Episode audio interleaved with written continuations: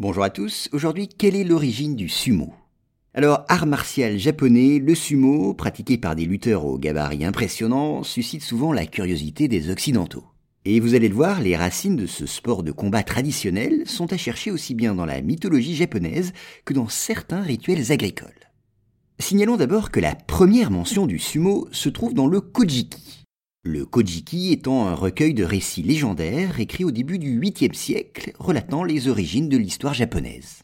Et d'après cette version fabuleuse, elle aurait commencé par un combat de sumo fondateur.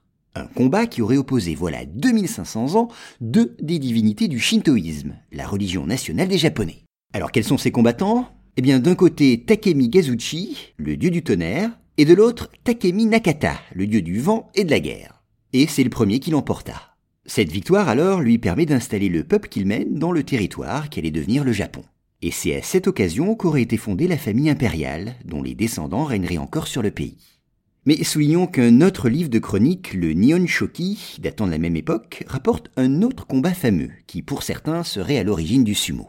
Il aurait vu s'affronter, lui, au 1er siècle avant Jésus-Christ, deux héros de la mythologie japonaise.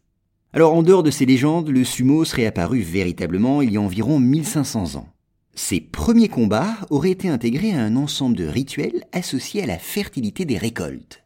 Et c'est au 8e siècle ensuite que le sumo est introduit à la cour impériale.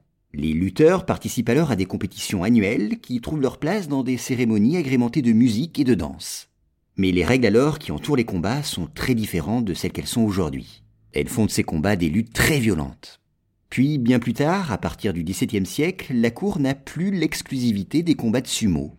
C'est à cette époque qu'ils commencent à divertir les classes aisées qui vont en faire un de leurs spectacles favoris. Enfin, signalons qu'il est possible que le sumo ait été influencé par d'autres formes de lutte, comme le shuai jia, un art martial chinois, ou le sireum, un sport de combat coréen.